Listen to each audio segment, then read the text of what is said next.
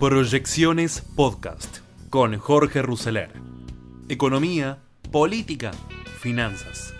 Todo lo que necesitas saber para tomar las mejores decisiones.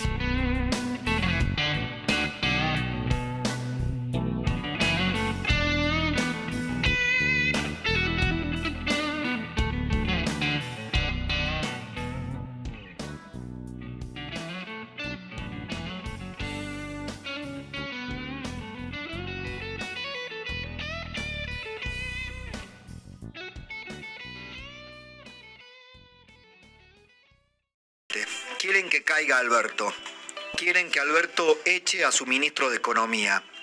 Quieren gobernar según las reglas de Cristina. Alberto es una molestia. Guzmán es el primer obstáculo. Así están dadas las cosas en la interna del gobierno. Están jugando con fuego. Recién lo decía Carlos Melconian, recordando, y Bebo lo reseñaba desde la memoria histórica, lo que le pasó a Alfonsín. ¿eh? Tenés que echarlo a su ruil, tenés que echar los ministros de Economía. Están jugando con la historia del incendio. O sea, pero ahí también tiene una gran responsabilidad Alberto Fernández. Una gran responsabilidad porque el primero que trajo los 80 de Alfonsín en la memoria de su, lo que iba a ser su gestión, fue el primero, el, el primero fue el propio Alberto Fernández, reconociéndose casi un heredero de Alfonsín. Claro, uno pensaba que lo iba a hacer en términos más institucionales. No, creo que lo que está hoy como una paradoja cruel eh, evidenciando el gobierno es que está tomando la peor parte del gobierno de Alfonsín, el incendio económico. Y Cristina juega con fuego y le regala el libro de Juan Carlos Torre, el diario de una debacle de lo que fue estar en el quinto piso del Ministerio de Economía durante los años de Alfonsín. Bueno, la guerra contra Guzmán es desembosada. Escuchá lo que decía ayer el cuervo Larroque. Clarito, clarito, nadie lo votó a Guzmán, ya pasó demasiado tiempo. Ante la repregunta de un periodista, ¿el título sería que se vaya Guzmán? Dijo, sí, sería un buen título. Larroque, que no habla, no dice una vocal si no tiene la aprobación de Máximo y de Cristina. Sí, yo por lo menos no lo conocía, digamos, no, sé, el, el, el 27 de octubre del 2019 no, no, no, no sabía, de, pero, pero por ahí una cuestión de ignorancia mía, ahora, eh, creo que nadie lo votó a Guzmán, me parece que sí en el 2021 hubo un veredicto sobre la política que él desarrolló. Podemos seguir haciéndonos los tontos, yo no tengo, digo, pero esto para que nadie se enoje, podemos seguir este, fingiendo demencia, pero sepamos que está la gente por medio El país está preso de una extorsión del gobierno. La extorsión del gobierno, y esto lo saben los empresarios que me están escuchando, lo sabe el Círculo Rojo, lo saben absolutamente todos los actores que por necesidad concurren a la Casa Rosada. Les dicen, mira, Guzmán es el último eslabón con cierta racionalidad. Se va Guzmán, se debilita Alberto y perdimos este juego. Lo que puede venir detrás de Guzmán siempre es peor. Es un cristinista, es un talibán, será alguien que quiera romper con el fondo, que quiera asociarse a, Venezuela, que quiera hacer populismo del más duro y autoritario. El problema es que Guzmán eh, y Alberto eh, en esta inacción o, en esta eh, procrastinación, es decir, están llevando adelante una política económica pésima, insostenible, aislados del mundo, con un endeudamiento en pesos que te cuento, por tercera vez te lo digo, pasó del 2019, viste que, ah, pero Macri, ah, pero la deuda de Macri, la deuda de Guzmán y de Alberto en 2019 en pesos, la deuda que heredaron, heredaron es de 15.900 millones, era de 15.900 millones de pesos. La aumentaron a 71.500 millones de pesos. Claro, te hace contabilidad creativa, Guzmán, te esconde, te esconde los papeles, dibuja en el Excel, como si se pudiera engañar eh, todo el tiempo a todo el mundo. Y es que eso es deuda en pesos que creen que van a poder defaultear y con poca consecuencia. Eso se va a llamar un plan Bonex, se va a llamar expropiación de depósitos. El sistema financiero está colgando de la vaina de la deuda en pesos. Ah, no, porque el sistema financiero eh, se, se, benefició todos estos años. Ah, sí. ¿Y cómo va a responder el sistema financiero? ¿Con la propia o con la del ahorrista? Entonces, la extorsión es esta. Guarda que si se va Guzmán viene uno peor. Entonces te dicen Guatemala o Guatepeor. Es eh, el sobrevivir con una agonía. Lo único que te propone este gobierno, cuando digo este gobierno es Alberto Macristina más masa, es sobrevivir en la agonía. En una agonía peligrosa, porque en cualquier momento te da un paro cardíaco, en un momento hay un shock en un momento se te desmadra, tanto que juegan con fuego la política, y te renuncia Guzmán, y se debilita más Fernández, y la política está hablando de convención constituyente, mejor, mejor dicho, perdón, asamblea legislativa, juega el kirchnerismo con la idea de una convención constituyente para reformar la constitución, la política hoy baraja hipótesis de asamblea legislativa, adelanto de elecciones, no es joda. Tanto juegan con el recuerdo de Alfonsín que van a terminar adelantando las elecciones por incendio. O sea, ¿hasta dónde quieren llegar? ¿Cuál es el plan? No, qué bueno, que Cristina se refugia en los propios, que se va con su discurso, con su bandera. Esto es peor que todo eso.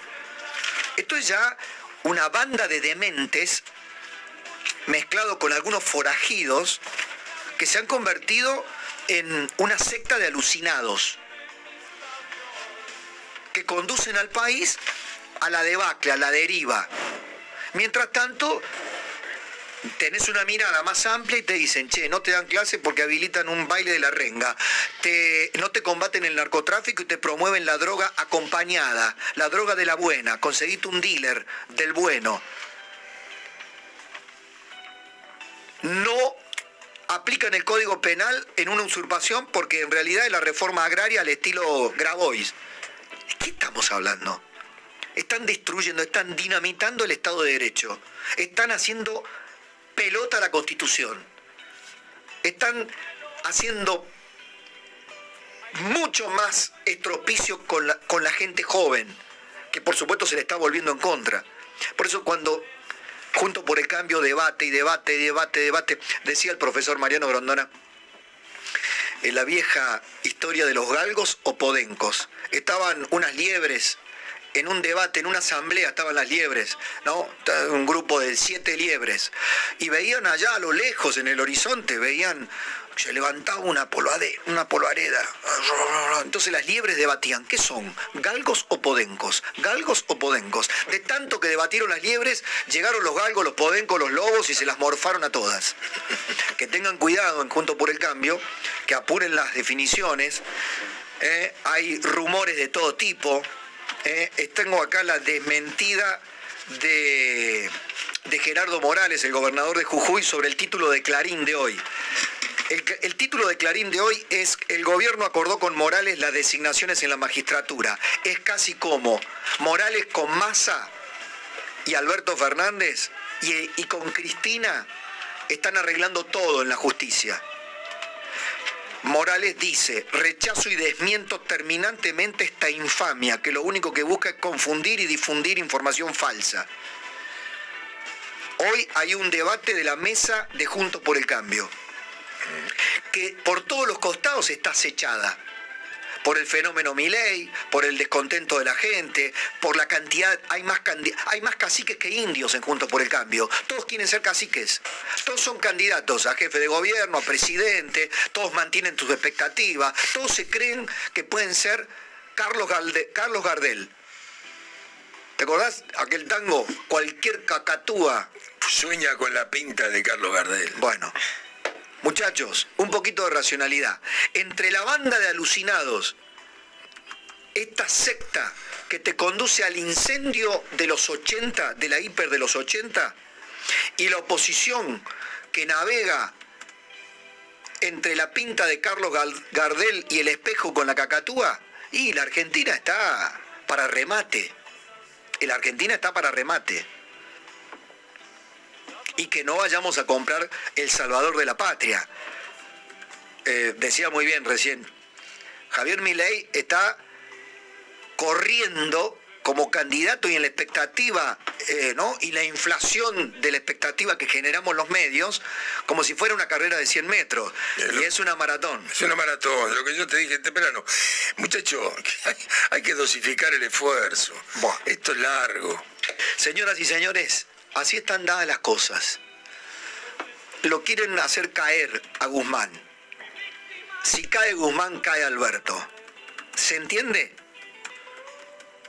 Si cada día van a seguir pidiendo la cabeza del Ministerio de Economía, es porque en realidad Cristina quiere la cabeza del presidente.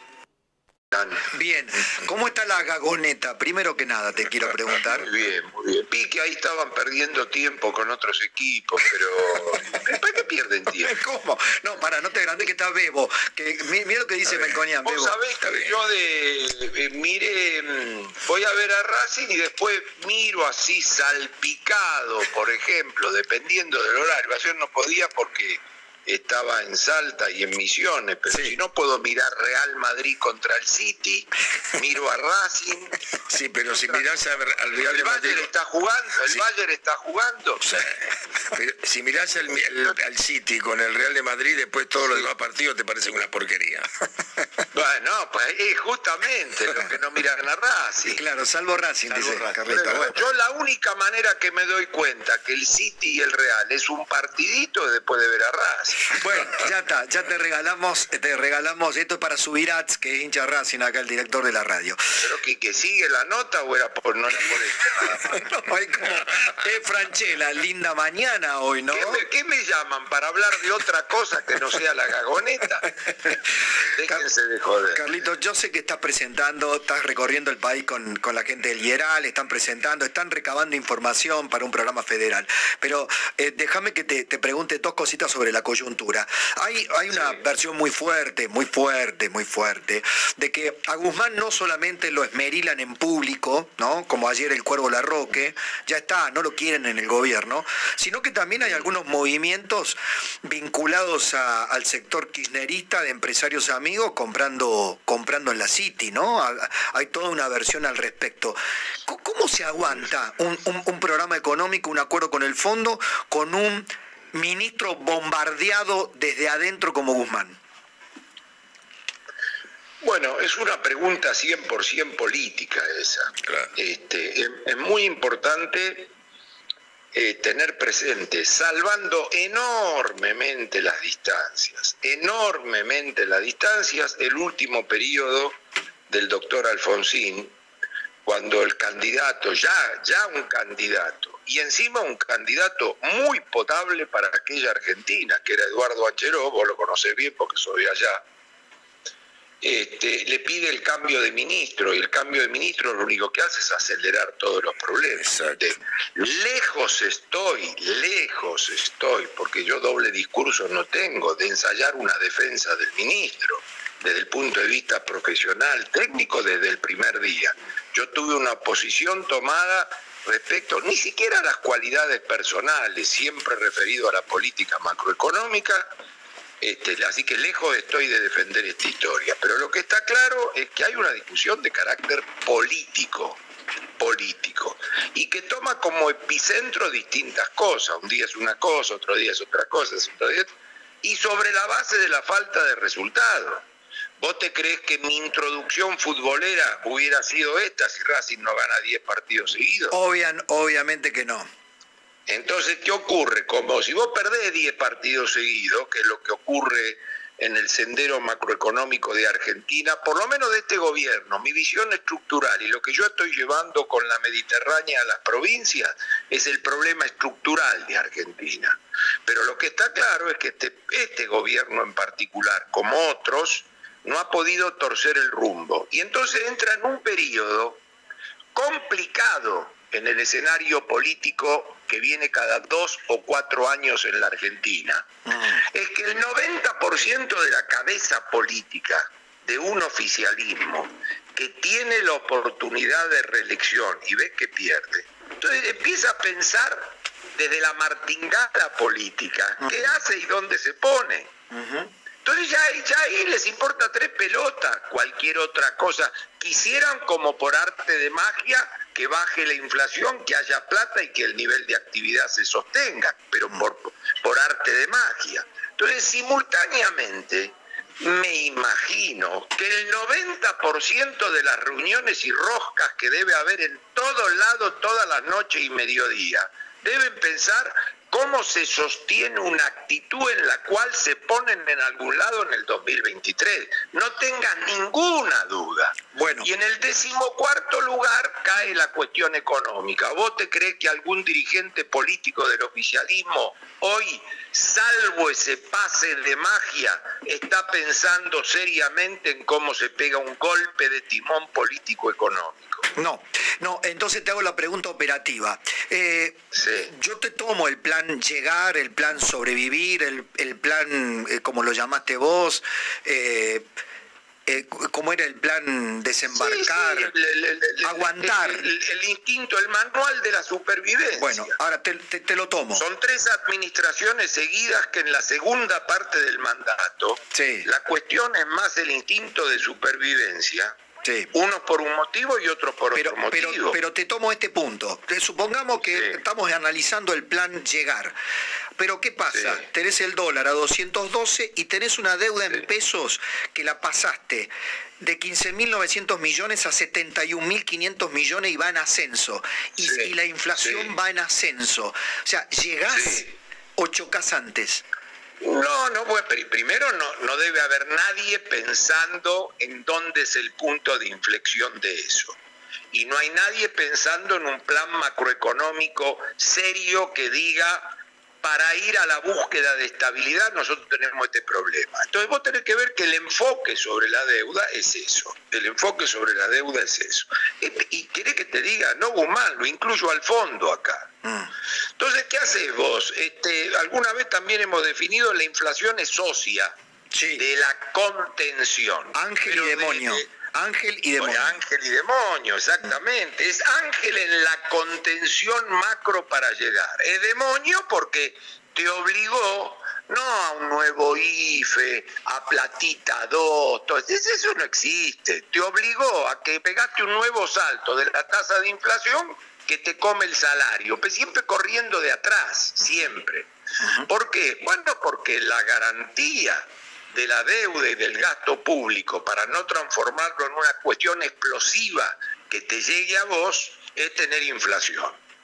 Ahora, ¿qué ocurre?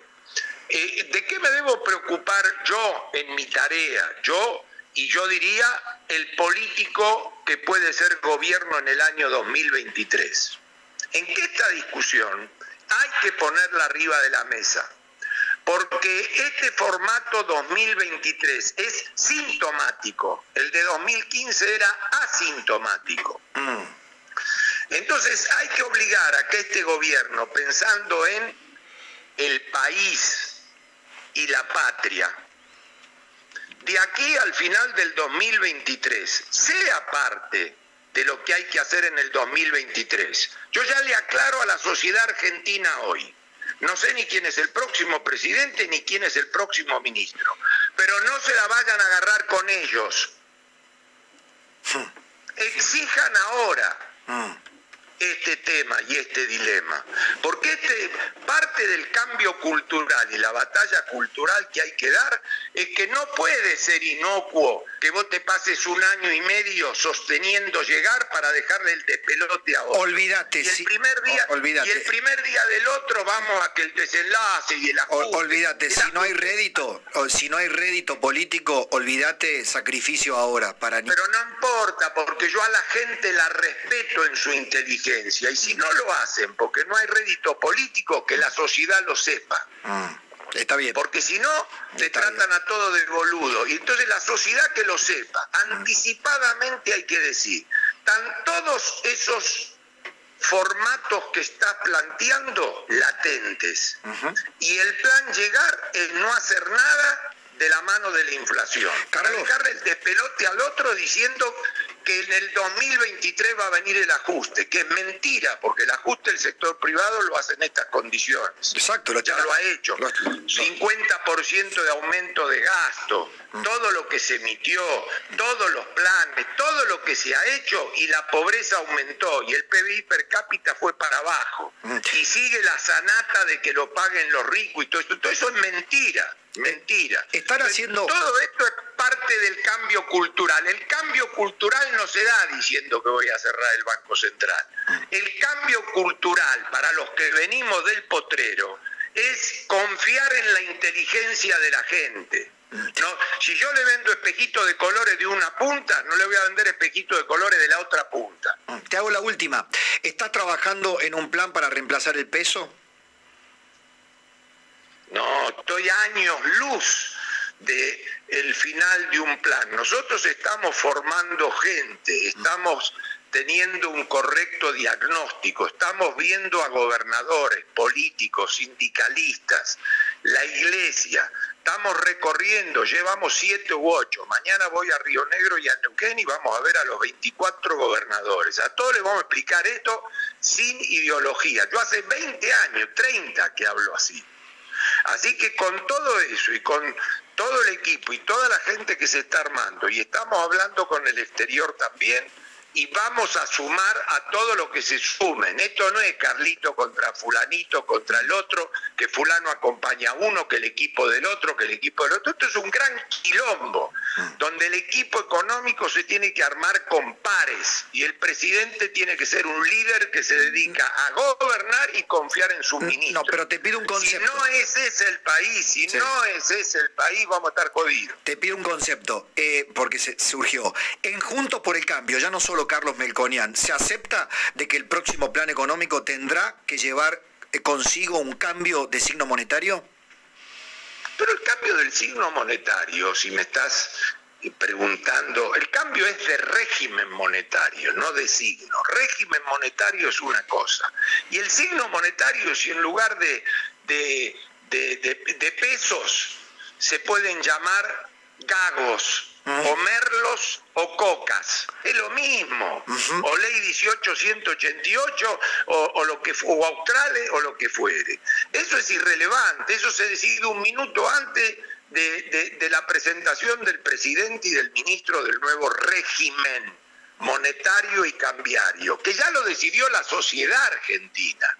¿Vos te crees que podés ir a un régimen monetario distinto al que la sociedad argentina, con su inteligencia, todos los gobiernos y todos los equipos económicos corren detrás de la gente? El ministro, el próximo ministro de Economía, si crees que es más vivo que la gente, es un gran boludo. Me quedo con esa definición, eh, maestro de la gagoneta. Te mando un abrazo enorme. Gracias por el llamado y saludos ahí. Carlos Melconian. Hola fónicos, bienvenidos a estos tiempos de desafíos. Mi nombre es Jorge Ruseler. Siempre acá en fonicanews.com y por la app de Fonica Play vamos analizando, vamos proyectando, vamos haciendo las proyecciones en tiempo de desafío de lo que se viene en materia política, en materia económica, tanto a nivel local, como a nivel internacional, ya que tenemos un año muy desafiante por delante. La negociación de la deuda. Hablamos mucho de este tema ya en tiempos de desafíos. ¿Qué significa recalibrar el modelo de lo cual se está, estado hablando? ¿Y por qué las metas no se cambian? El cumplimiento de los objetivos va a ser exigente y el programa podría tener modificaciones en los próximos meses. Argentina y el Fondo acordaron un programa de facilidades extendidas por 30 meses.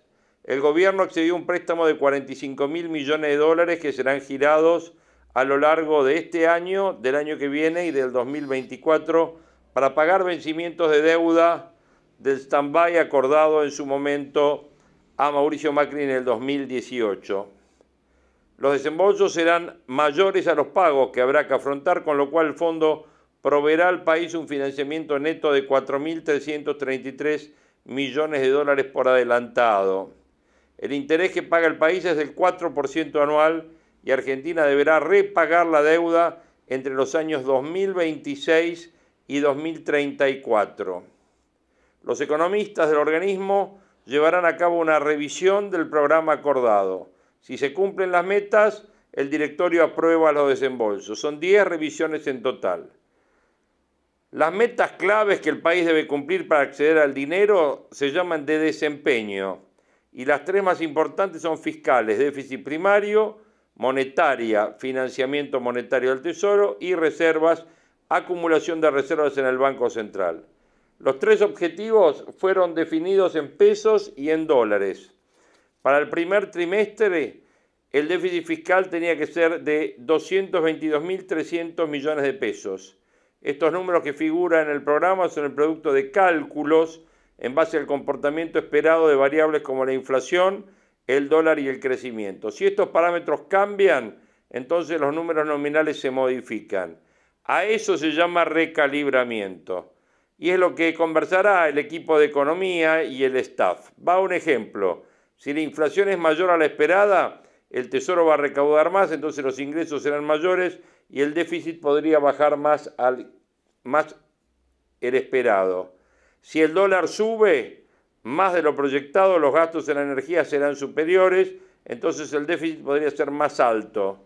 Lo mismo pasa con el crecimiento. Bueno, las variables inflación, dólar y crecimiento son claves para calcular cuántos millones de pesos o de dólares será el déficit fiscal, la asistencia monetaria al Tesoro y las reservas acumuladas del Banco Central para cumplir las metas. Si alguna de las primeras tres variables podrían modificarse, se modifican las metas nominales.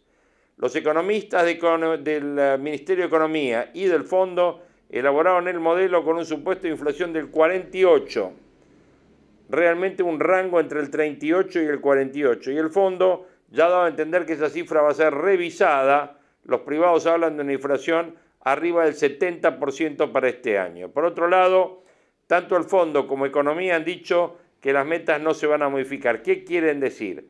Que los objetivos en términos de porcentajes de PBI, déficit fiscal y financiamiento monetario no se alteran, cambian los números nominales.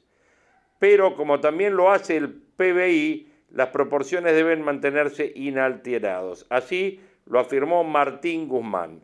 Solo pueden haber modificaciones de las metas en términos del PBI si el directorio ejecutivo accede a ello. El programa entre Argentina y el Fondo establece un rojo primario de dos puntos y medio del producto para este año y el financiamiento monetario no puede ser más del 1% del PBI. La acumulación de reservas está pautada en dólares. Y las conversaciones entre el país y el staff obviamente continuarán. Estamos hablando de economía. Para el JP Morgan, banco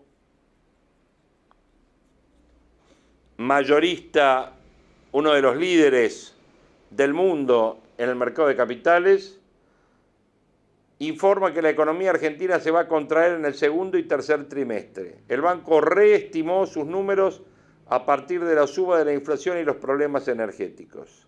Después de un primer trimestre en alza, hay consultoras que empiezan a aprender señales respecto de señales de alarma sobre la actividad económica a partir de este mes. Según un paper que difundió el JP Morgan, el banco espera que la economía del país se contraiga en el segundo y tercer trimestre del año. La entidad asegura que el crecimiento real del 1,8 intermensual que se registró en febrero supera sus expectativas e incluso a los analistas del banco lo lleva a revisar al alza su estimación para el primer trimestre, aunque calculan que entre enero y marzo la economía creció 5%. Pero ese optimismo se cortó el mes pasado una inflación más alta y las posibles restricciones energéticas demostrarán ser un lastre en la actividad en el segundo y tercer trimestre. Diste este informe trabajado por Diego Pereira y Lucila Barbeito. Pese a los buenos números de febrero, Morgan mantiene la proyección para todo el año del 3%. Esto se debe a que bajaron la estimación para el último trimestre con una caída del 0,2%. ¿Qué es lo que se viene para Morgan? El aumento en los precios de la energía. especialmente en el gas.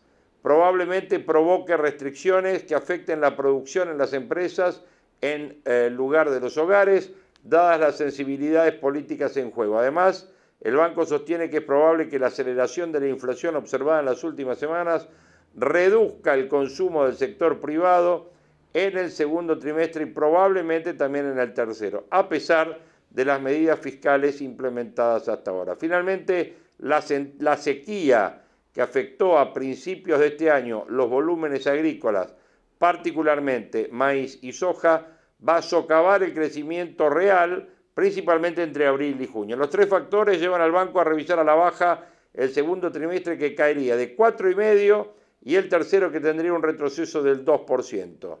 ¿Qué dice el Morgan? Sin reformas creemos que la economía va a continuar luchando no solo para asegurar un camino de crecimiento sostenible por delante, sino también para recuperar el pico de actividad del 2017.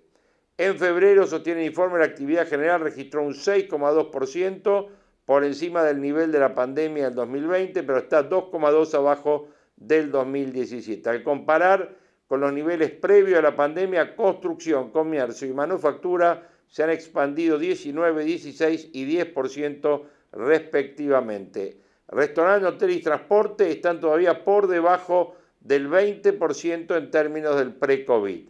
La recuperación post-COVID enmascara el estancamiento más profundo y prolongado que se vive desde el frenazo repentino de los flujos de capitales en abril del 2018, a excepción de seis sectores, agricultura, minería, inmobiliario, administración pública, educación y salud, la actividad aún está muy por debajo de los niveles prepandemia. Eso es lo que dice este informe del JP Morgan.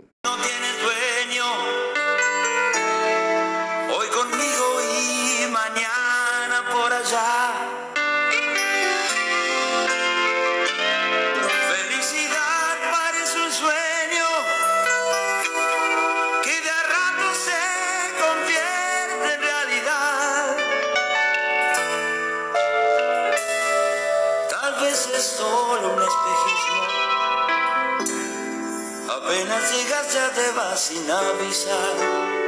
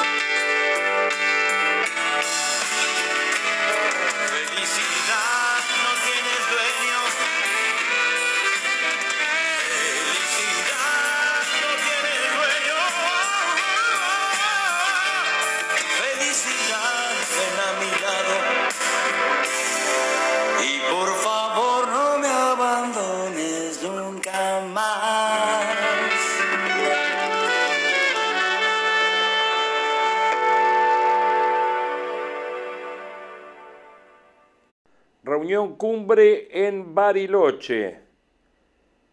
Dueños de las principales compañías tienen una reunión secreta en el Yao Yao. Asisten Marcos Galperín, Martín Guzmán y Mauricio Macri. Van científicos, emprendedores, políticos y sindicalistas de todos los colores en la búsqueda de un diálogo e iniciativa frente a la crisis. En junio de 2011, en Bariloche, comenzaba a escribirse una historia distinta. La ciudad renacía del volcán Puyehue y en su hotel más emblemático, en el Yao Yao, un grupo de empresarios, algunos de industrias tradicionales, otros de flamantes compañías situadas en la frontera tecnológica, daba nacimiento al foro Yao Yao. La intención es la misma, compartir conocimientos y los encuentros anuales nunca se interrumpieron desde entonces. Hoy en la noche con un cóctel y mañana jueves con una jornada intensa y cargada y el viernes con el cierre a cargo del ministro Martín Guzmán, varios de los dueños de las empresas más importantes de Argentina se vuelven a encontrar en el Yao Yao. Van a estar Marcos Galperín de Mercado Libre, que viaja desde Montevideo, Eduardo Elstein de IRSA, el anfitrión.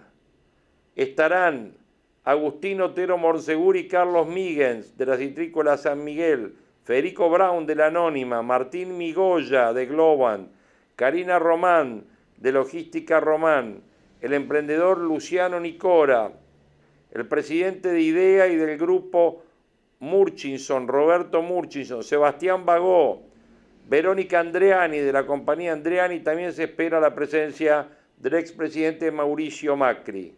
El año pasado el invitado estrella fue Guado de Pedro, a un encuentro que por COVID tuvo un aforo reducido. También había sido de la partida Patricia Bullrich. Por lo que trascendió esta vez darán especial énfasis al contexto internacional por la invasión rusa a Ucrania y la inflación que azota al mundo, Estados Unidos y Europa. También se van a referir a la suba del precio de los commodities y cómo puede llegar a representar una oportunidad para la Argentina. En esta línea se exponen tres casos de los empresarios de mayor éxito en los sectores minería, agroindustria y energía. Nos reunimos para debatir y discutir proactivamente acerca del futuro del país, soltó uno de los asistentes a este evento en el que los invitados especiales que se unen a la conversación interactúan con el empresariado en la diversidad de visiones y perspectivas acerca de las temáticas que atañen a la Argentina de hoy y mañana. Trascendió que habrá representantes del sector social, político, sindical y científico en la búsqueda de una pluralidad de voces. Habrá una mesa de diálogo de las generaciones jóvenes, de sindicalistas y empresarios, y se van a referir al caso de la provincia de Buenos Aires como punto de partida para llevar a la acción iniciativas concretas. Y contará con práctica los emprendedores disruptivos que desde Argentina y con perspectiva global van ganando un lugar en el mundo buscan hallar puntos en común entre el empresariado, la política y los sectores sociales para la construcción de una Argentina democrática más inclusiva, productiva y receptiva para todos sus ciudadanos. Quienes asisten deslizan que lo más interesante es lo que surge en las relaciones personales. Por ejemplo, allí nació Argentina Debate, que impulsó los debates entre los candidatos en las últimas elecciones. Y tomó también mucha fuerza la Fundación Endeavor, motor para potenciar todos los startups de alto impacto.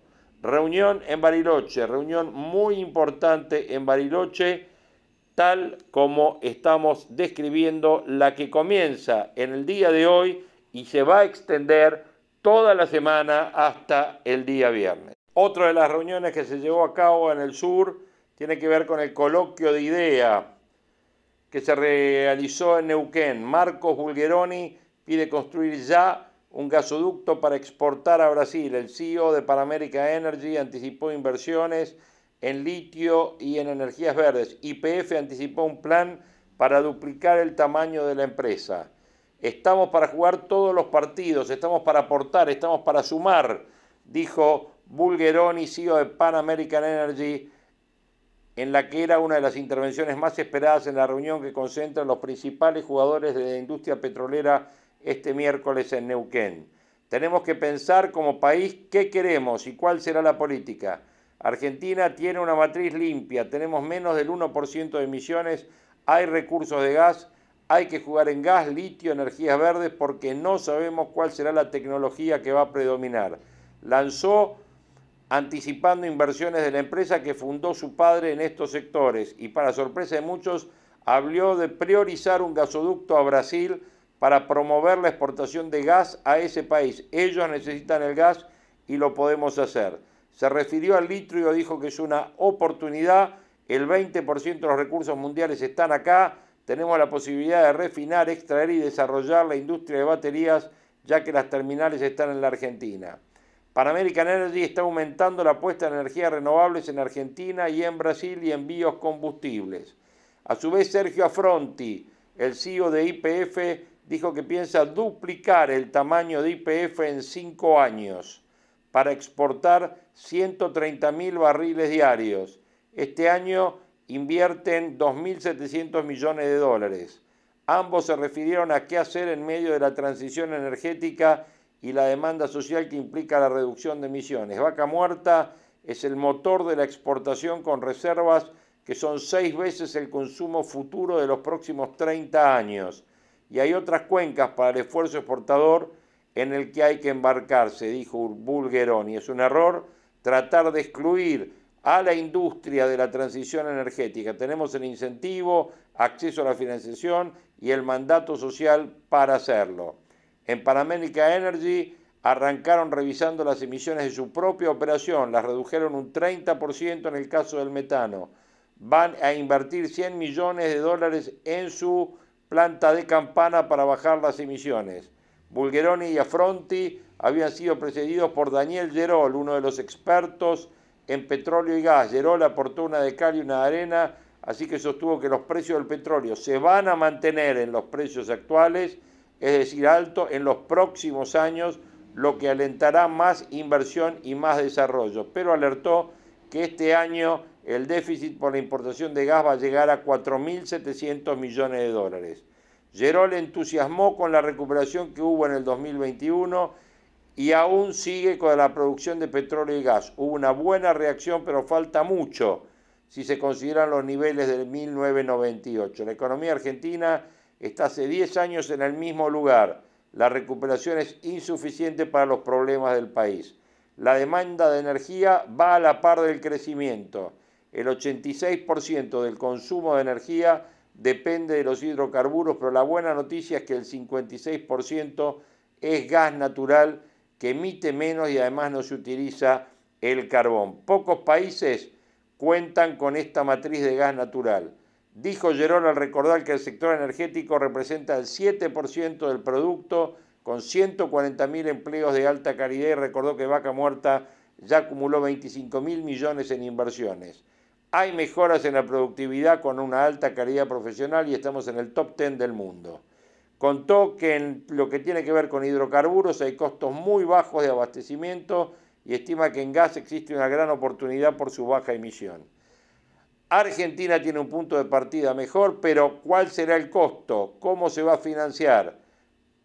Preguntó al argumentar que los consumidores pagamos solo el 20% de lo que cuesta la energía y si se actualizan las tarifas la mitad no puede pagar y el resto no quiere pagar.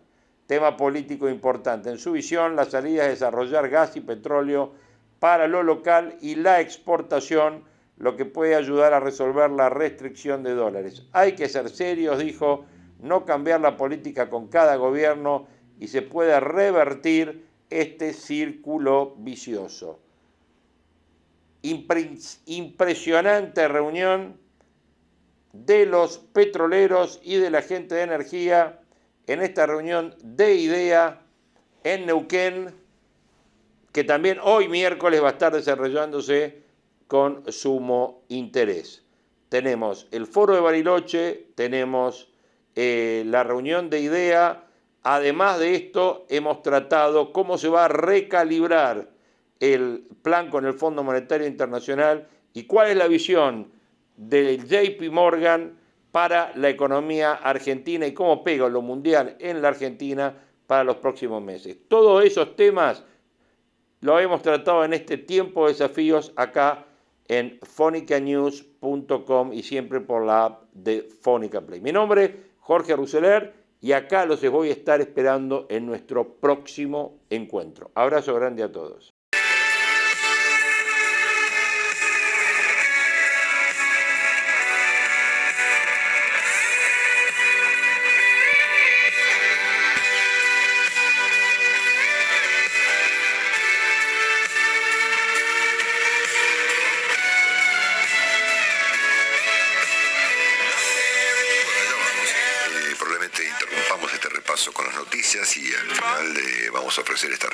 Presidente Fernández y sobre cuáles son eh, las condiciones que debe reunir un presidente de acuerdo a un politólogo español. Saben que yo tengo amnesia, no, pero mm. estos días tuve amnesia, pero me volvió la memoria. Mira, entonces me acordé de un trabajo que escribió hace un tiempo, en el año 2020, el señor Antoni Gutiérrez Rubí, el famoso consultor español, que tanto tuvo que ver con la campaña del presidente Fernández en su momento, y creo que hasta de Sergio Massa. Exacto, lo, había acercado Massa. es evidente que el presidente no ha leído este artículo y vamos a, subrayarlo en pocos minutos más. Este repaso comienza con la postura que ha adoptado la doctora Carla Bisotti, nuestra ministra de Salud de la Nación, respecto a la cuestión de la campaña sobre drogas en el partido de Morón, provincia de Buenos Aires, que el, bueno, la doctora Bisotti ha esquivado obviamente la discusión y el tema ha terminado, como siempre en Argentina, como todo, en la justicia, porque han denunciado al intendente de, de, de Morón, el intendente Gui, Ah. Por este mm, bueno qué sé yo, por, la campaña en sí, que es una cosa muy, muy controvertida, ¿no es cierto? Sobre todo por el hecho de que eh, al consejo de tomar cocaína de a poco este, y chequear quién es tu dealer y demás, no se le agregó ningún comentario sobre los riesgos que implican a los jóvenes consumir drogas. En este contexto, y esto es inseparable un tema del otro, fíjense lo que pasa en Rosario, nos van, según la cuenta que hoy ofrece el corresponsal de Clarín en la ciudad de Rosario, que se llama Mauro Aguilar, en eh, lo que va del año, ha habido en cuatro meses 90 crímenes en Rosario vinculados al narcotráfico. En 26 días del mes de abril 30 han ocurrido esos 90 crímenes eh, y hubo un total de 248 heridos de bala en Rosario como consecuencia de tiroteos y de ataques típicos de la época de Escobar Gaviria en Colombia. Bueno, incluyendo hasta niños muertos en el contexto de ataques muy, muy salvajes. como, se, como, se, ve, eso no es de a poquito, digamos. Exactamente. El tema de la droga eh, y sus derivaciones violentas eh, forma parte de la agenda argentina de hoy en día. Bueno, el hoy comienza una disparatada discusión en la Comisión de Asuntos Constitucionales del Senado y de Justicia también eh, acerca de este proyecto del senador Beretinec para ampliar el número de jueces de la Corte de 5 a 16 y además elegir a los 11 que eventualmente faltan de acuerdo a las regiones de la Argentina. se, olvidó, se olvidó que además la cantidad de miembros de la Corte tiene que ser impar para que no pase lo de la AFA, ¿no? 38, 38. una locura. Bueno, es obvio que este proyecto no tiene ninguna posibilidad de concretarse, pero en este, en esta, en este tren de la Argentina de perder el tiempo, estamos discutiendo cosas que no van a pasar, ¿no? Bueno, y obviamente se suman manifestantes a las marchas contra la Corte, porque la marcha que anunció en su momento hace unos días, que va a realizarse en mayo, eh, convocada por el juez Ramos Padilla, por Luis Delía y por eh, no me acuerdo quién más, se ha sumado ahora una marcha convocada por Pablo Moyano, que también va a manifestarse en la plaza contra la Corte Suprema de Justicia de la Nación. Solo para decir, no el resto de la CGT, no Moyano y Palazzo, es el sector cristinista de la CGT. Este Exactamente. bueno, la política nos ofrece esta mañana noticias especialmente relevantes, eh, con excepción de esta reunión que hubo entre la señora Kirchner y la generala norteamericana Laura Richardson, que es la titular o la jefa del llamado eh, Comando Sur del Pentágono, que está de visita en Buenos Aires y ayer fue recibida eh, en el Senado junto al embajador norteamericano por la señora de Kirchner, ¿no es cierto? Como si en Argentina hubiera dos gobiernos, ¿no? Claro. Bueno, Em, y después, ¿qué más? Este, bueno, lo que nos contó Caterberg, por supuesto, que, es parte de la agenda pública, es decir, el descontento de la gente que está cada día más eh, acentuado. Eh, bueno, Willy ya contó el dólar, ayer otra vez para arriba, 212,50 el paralelo, con 7 pesos de aumento. Eh, y con prácticamente 18 pesos en lo que va de esta semana eh, en, nuestro mercado financiero. Al mismo tiempo, eh, están aumentando las tasas de interés de todas las cuotas de todas las cosas, hasta inclusive del, programa Ahora 12, que es una de las pocas cosas que tiene balbuceado como política económica. hay estos reclamos tan graves del sector automotriz, de los sindicatos automotrices y de los autopartistas respecto a la falta de dólares para importar, asunto que lo que tiene en todo caso es una gran polémica, pero no, tiene remedio, porque mientras haya un cepo de esta magnitud, es obvio que no va a haber dólares para ninguna cosa. Bueno, las paritarias de algunos gremios, en el orden del 50% habilitadas por el gobierno, gremios como la carne, el gremio avícola, la pesca, obreros navales y petroleros, todos con aumento del 50%, que es por supuesto un aumento que está por debajo de la tasa de inflación eh, prevista para este año. vamos a ver quién lo puede pagar, además. Sí, además, por supuesto. Porque hay que vender para pagar.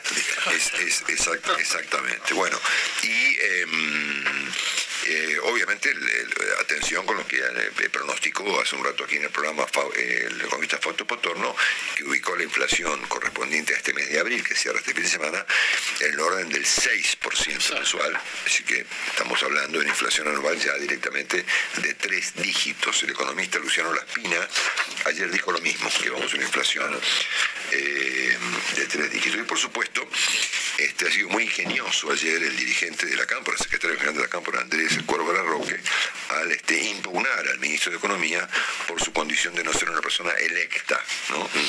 Eh, bueno, él también es ministro, ¿no es cierto?, del gabinete del gobernador Kisilov y probablemente él pueda aplicarle esta misma cuestión tan ingeniosa, ¿no es cierto?, de que los ministros ahora deben ser electos para ser válidos, ¿no? O sea, ya no saben qué inventar para discutir y entonces han, inventado esta idea. Me llama la atención de la Roque, ¿no?, que es un tipo bastante inteligente, ¿no? Por encima del promedio, diría yo, ¿no? Aún así, este, ha planteado esta objeción, esta impugnación a Martín Guzmán por su, porque no fue, porque, porque nadie lo votó, que es una condición, mejor o peor, pero que aplica a todos los ministros de la Argentina y del mundo, si los ministros no son electos. Claro. ¿no? No. ¿qué, vas a hacer? ¿Qué quiere decir, no? ¿Eh? Cuando, eh, cuando, tenés que sobreactuar, pasan estas cosas, Y este, adicionalmente agregó que ya ha pasado demasiado tiempo. Es decir, hablando como así como a media lengua, estamos claros que evidentemente hoy en día la batalla campal que está ocurriendo en el contexto del oficialismo está ocurriendo en el territorio de la economía. ¿eh? Con lo cual, por supuesto, el cuadro de cosas se agrava de manera considerable. Em, voy a dejar para el segundo tramo de este repaso el gravísimo estado de cosas que hoy tiene la situación en Ucrania y en Rusia y voy a hacer una observación eh, lo más realista posible respecto de situación en este momento del presidente Alberto Fernández. Ya venimos.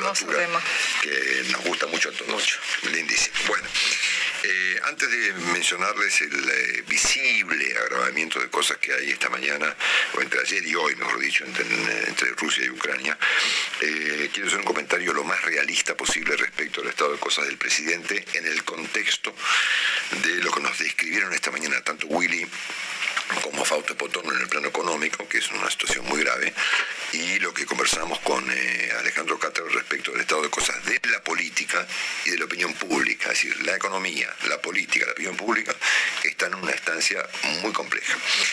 Em, si miramos con mucho realismo el estado de cosas del presidente Fernández y bueno, aceptamos que todo gobierno de coalición tiene obstáculos y tensiones en toda parte del mundo, en el caso de Fernández estas condiciones están agravadas.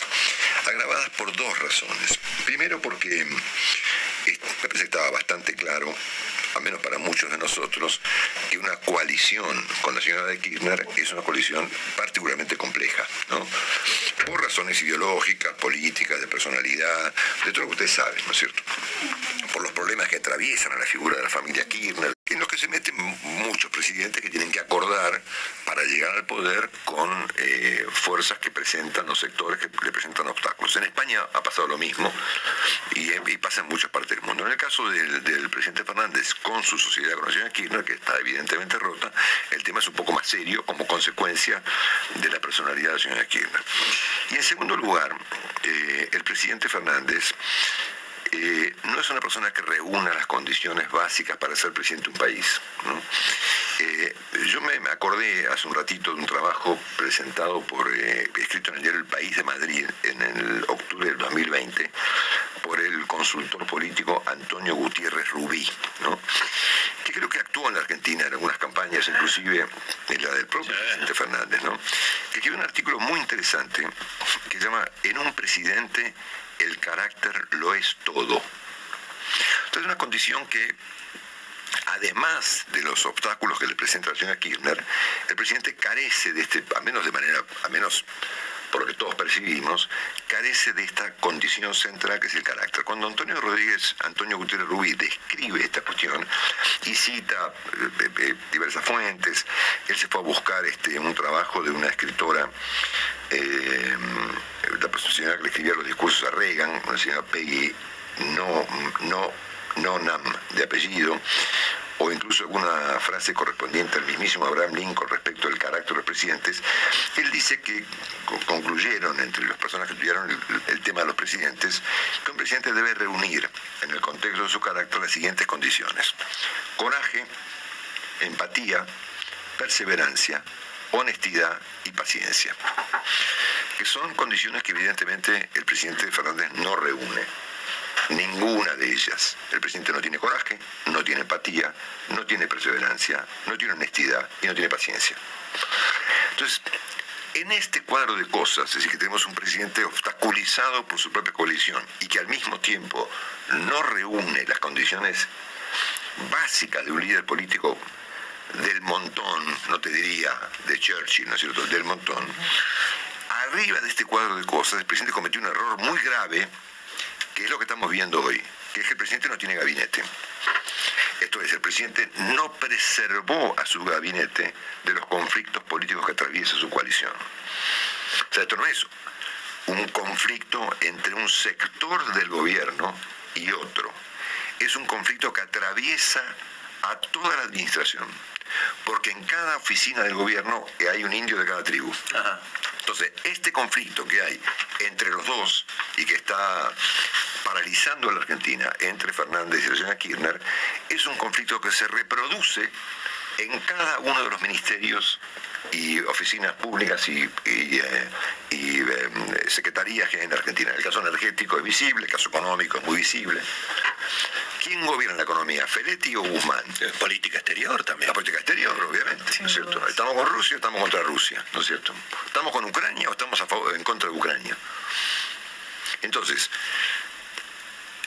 considerando, siendo realista, digamos, eh, y considerando estos dos problemones que hay, la señora Kirchner y las condiciones personales del presidente para ser presidente, hay un tercer error dramático, que es el hecho de que el presidente frente a este cuadro de cosas no tiene eh, con qué actuar. El ministro del Interior, por ejemplo, que debiera, por ejemplo, tratar de coser la política de algún modo, heredero de Cristina Kirchner. Ah, el ministro del Interior es de Cristina. Bueno, correcto. El canciller, que se supone que es el canciller de Fernández, controla a sus funcionarios que van y votan en favor de Rusia en organismos, en organismos internacionales. Este cuadro de cosas de la economía, ¿quién lo maneja? ¿Los de Cristina o los de Alberto? Entonces es un problema insalvable, porque los otros dos problemas son problemas que, bueno, son problemas los, que hay, digamos.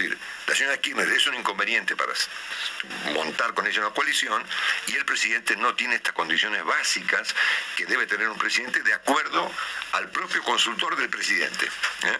Es decir, no tiene ni coraje, ni carácter, ni paciencia, ni honestidad, ni empatía, ni perseverancia. Nada, ¿no es cierto? Pues tampoco tiene forma en este momento de encarar semejante crisis que involucra a la política, a la economía y a la opinión pública. Dicho esto, les hago un repaso de cosas respecto de la situación internacional. Juan Dillon nos, se preguntaba esta mañana si la guerra podría eh, extenderse a Moldavia. ¿no? La respuesta no es solamente sí, sino que la pregunta que viene después de esta es si la guerra puede extenderse a Rusia, ¿no es cierto? Entonces miremos el cuadro de cosas. A ver, em, ayer Rusia le cortó el gas a dos países, a Bulgaria y a Polonia. ¿eh? Polonia es además un país hoy central en este conflicto, porque es el país por donde eventualmente entran las armas y por donde salen los refugiados. Bueno, eh, la Unión Europea esta mañana consideró esto un chantaje. fíjense cómo va subiendo, cómo va escalando el conflicto en vez de ir desescalando. Eh, el gobierno británico ayer avaló ataques a blancos en territorio ruso. ¿eh? que ya están ocurriendo. Mm. Obviamente que el, eh, espeluznante personaje Sergei Lavrov, el canciller de Putin, ha advertido estamos en presencia de la posibilidad de una tercera guerra mundial, inclusive de carácter nuclear. Em, y arriba de esto, y me parece acá hay que ponderar muchísimo el papel del presidente Biden, se ha constituido una coalición de 40 países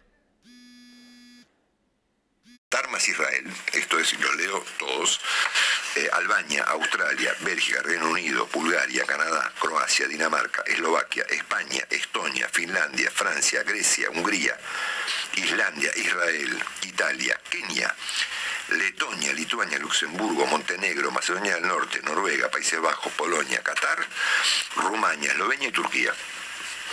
Es toda la OTAN, más toda la Unión Europea, más Qatar, más Israel todos proveyendo de armas pesadas, incluyendo Alemania, que ha tenido un drástico cambio de punto de vista, evidentemente, en esta instancia del asunto, enviándole armas de todo tipo a, los ucranianos. Bueno, es evidente que esto se llama guerra mundial, que estará ocurriendo, como nos, eh, hoy indicaba Claudio Fantini, en un, en un solo territorio, o eventualmente en dos. Pero eso no quiere decir que esto no sea una conflagración de carácter mundial. ¿eh? Son 40 países más Ucrania contra, creo que contra dos, que son Rusia y Bielorrusia. Falta China. ¿eh? que no, por el momento es un, enorme signo de interrogación, ¿verdad? Y eventualmente la India, ¿no? Otro signo de interrogación. Pero en cualquier caso, me parece que mm, estamos en presencia de una escalada dramática en este conflicto que atraviesa hoy a un país tan sufrido eh, y tan, y tan este, despedazado eh, como es hoy Ucrania.